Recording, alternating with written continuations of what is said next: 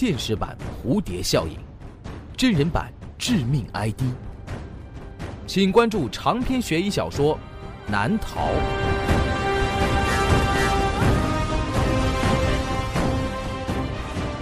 当当、京东、淘宝网上书店均有销售。朱威创作，朱威讲故事。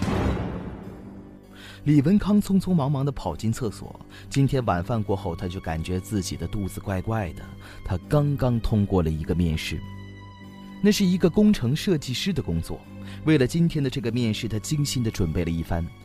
合身的西装、新买的皮鞋，还有从来没有拿出来用过的公文包。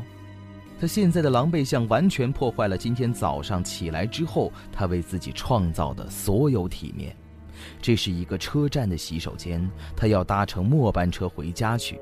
可偏偏在这个时候，他的肚子开始造反了。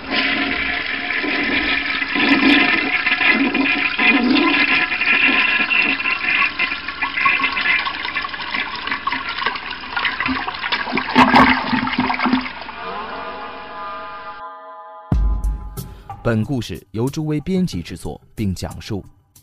这个故事的名字叫做《厕所里的涂鸦》。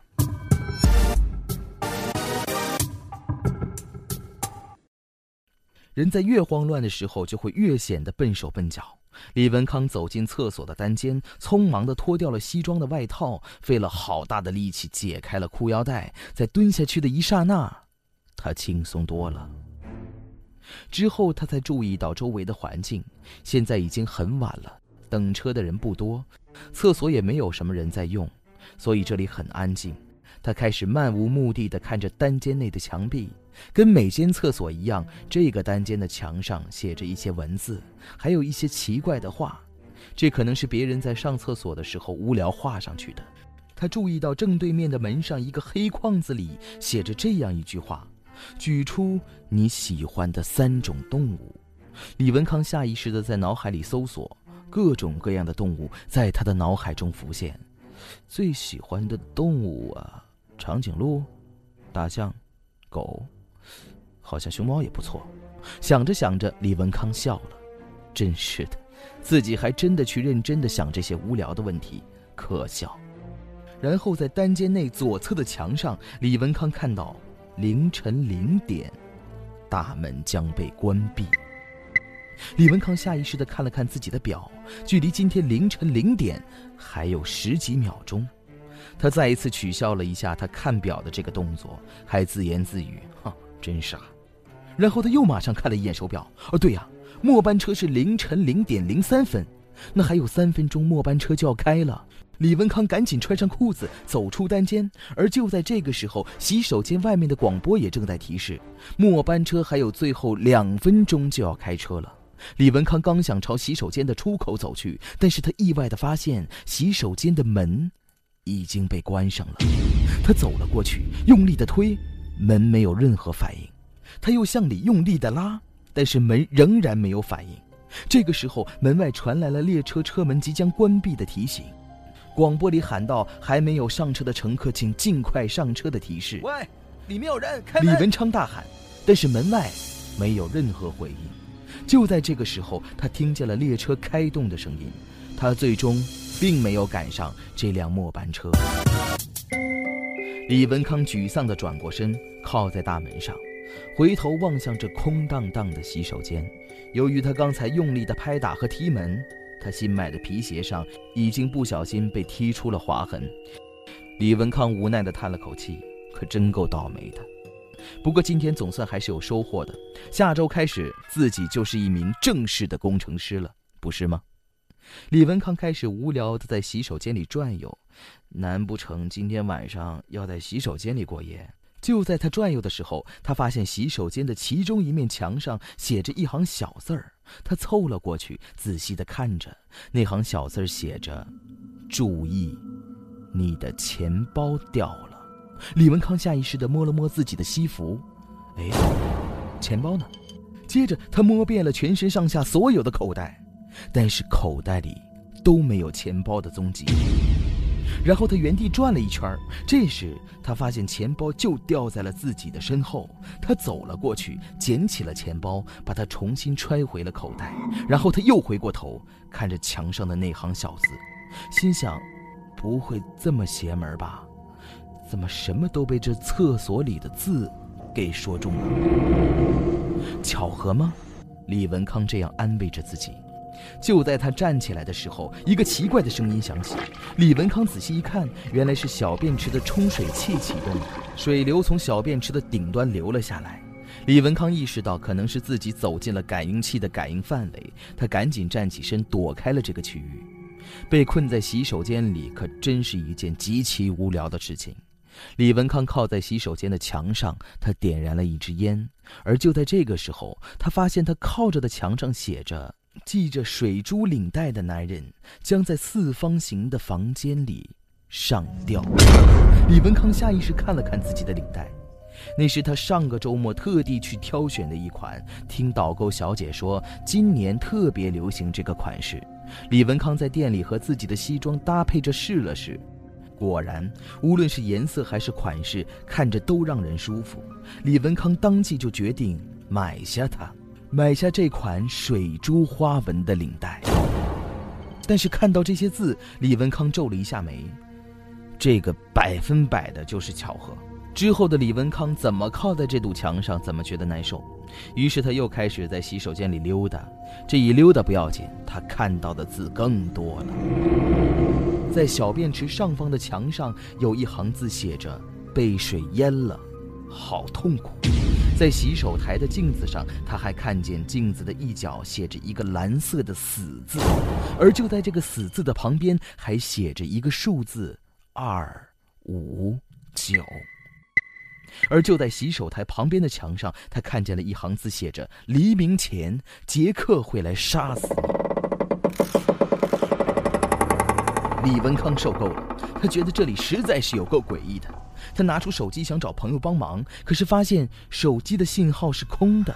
而就在他放下手机的那一刻，在这个单间的门上，他又看见了上面写着一行字：“没人能听见你的声音。”李文康开始有些不安了，他快步的在洗手间里打转，然后他注意到这个洗手间是有火灾报警系统的。他笑了一下，仿佛看到了救星。他搬来了旁边的垃圾桶，打算站在上面用打火机触发这个火灾报警系统。但是就在打火机的火苗就要触碰到报警器时，李文康犹豫了。是的，不能这么做。报警系统被启动，保安就会来。自己倒是脱险了，可是，可是到时候该怎么跟人说呀？说自己被困在洗手间里了吗？他甚至能看到隔天报纸的新闻标题：一男子深夜被困洗手间，触发火灾报警器后平安生还。这样太没面子了。李文康重新回到了地上，他决定要在洗手间里等到天亮，几个小时而已，他应该可以承受。他开始在洗手间里寻找能够让他分散注意力的东西。他拿过洗手间里的拖把，感觉自己是个将军，还在洗手间里玩了一会儿。这个游戏并没有持续多久，太无聊了。他注意到墙上的一幅画，那上画的是一个女人抱着一个孩子，画的水平像是一个小朋友。这幅画贴在墙上，可能是由于时间太长，洗手间里又太潮湿的缘故，画的一角开始脱落。这些都不是吸引李文康的原因。之所以他会突然间注意到这幅画，那是因为这画的旁边写着一行小字。在这墙壁里，一个被杀的女人正在长眠。这行字的下面又有一个箭头，箭头就指向了这幅画。大约一个小时过去了，李文康彻底无聊透了。他坐在洗手间的角落里，这时他才发现，刚才那小便池的水流一直都没停，还在不住地流淌着。而小便池里好像被什么东西给堵住了，水流越积越多，马上就要溢出来了。那小便池的上方，就是写着“被水淹了，好痛苦”的地方。不会吧？李文康诧异着，然后他注意着小便池里的水，紧接着，水开始溢出了。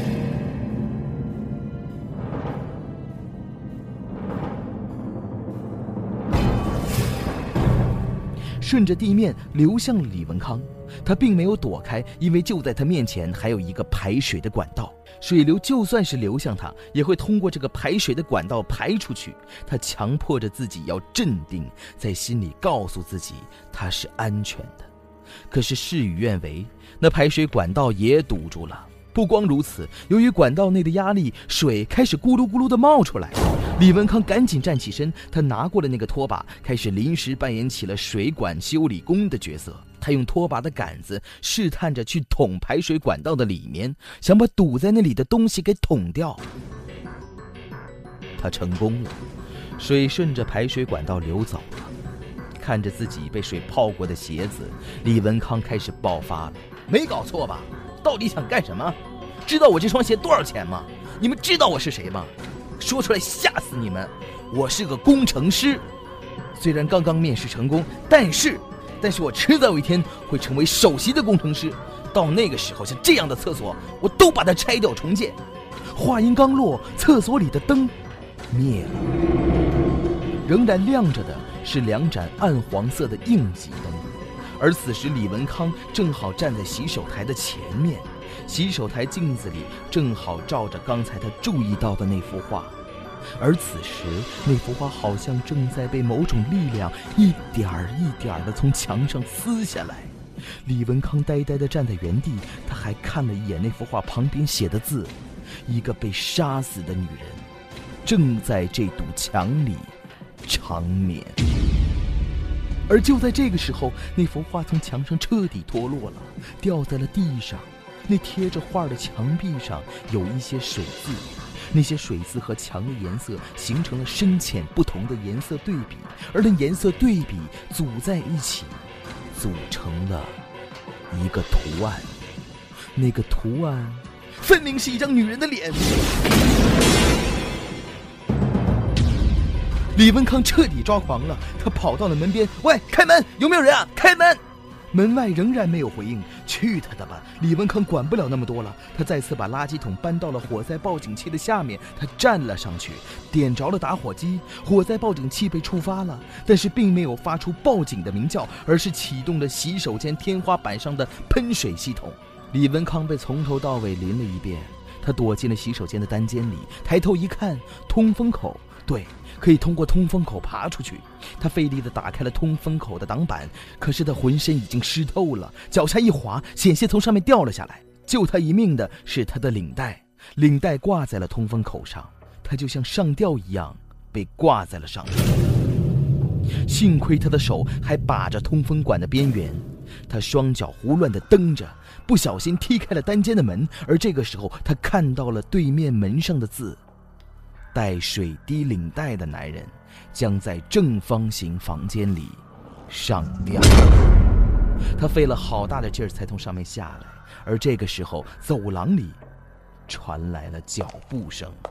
他想起了洗手间正门旁边墙上的那行字：“黎明前，杰克会来杀死你。”杰克！李文康冲了过去，用力地擦掉了墙上的这行字。走廊里的脚步声也随之消失了。原来如此，接下来李文康又扮演了洗手间清洁工的角色。他开始奋力地擦着墙上所有的字，他卖力地擦着。他突然间想到，如果把“凌晨零点，大门将被关闭”这个字擦掉，那门会不会打开？他赶紧朝单间跑去，结果他被放倒在地上的拖把绊倒，晕了过去。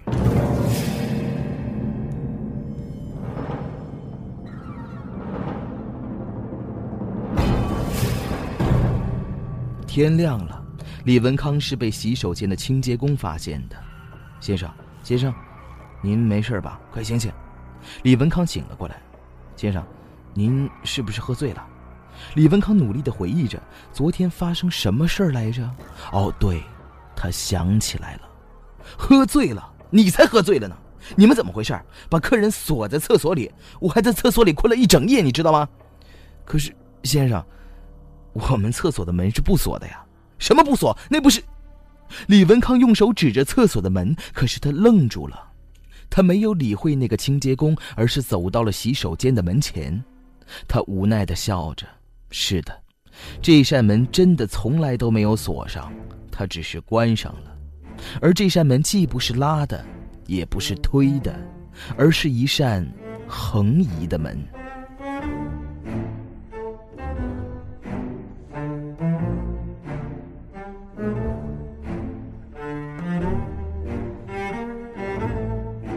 李文康从车站走了出来，天亮了。经过了大半夜的折腾，李文康狼狈不堪。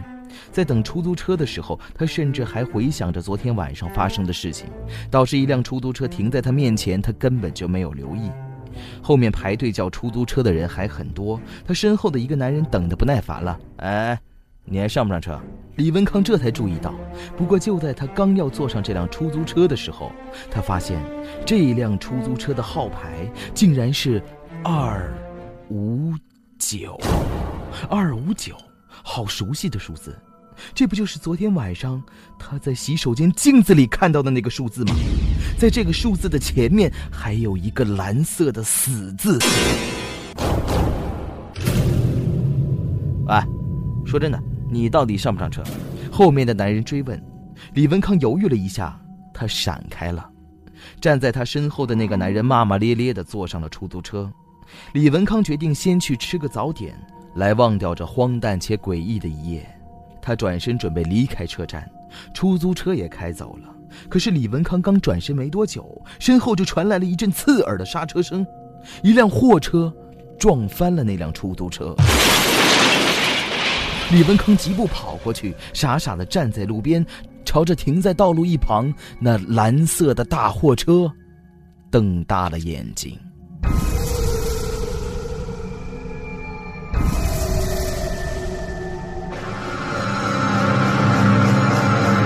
好了，这就是我为您讲述的厕所里的涂鸦。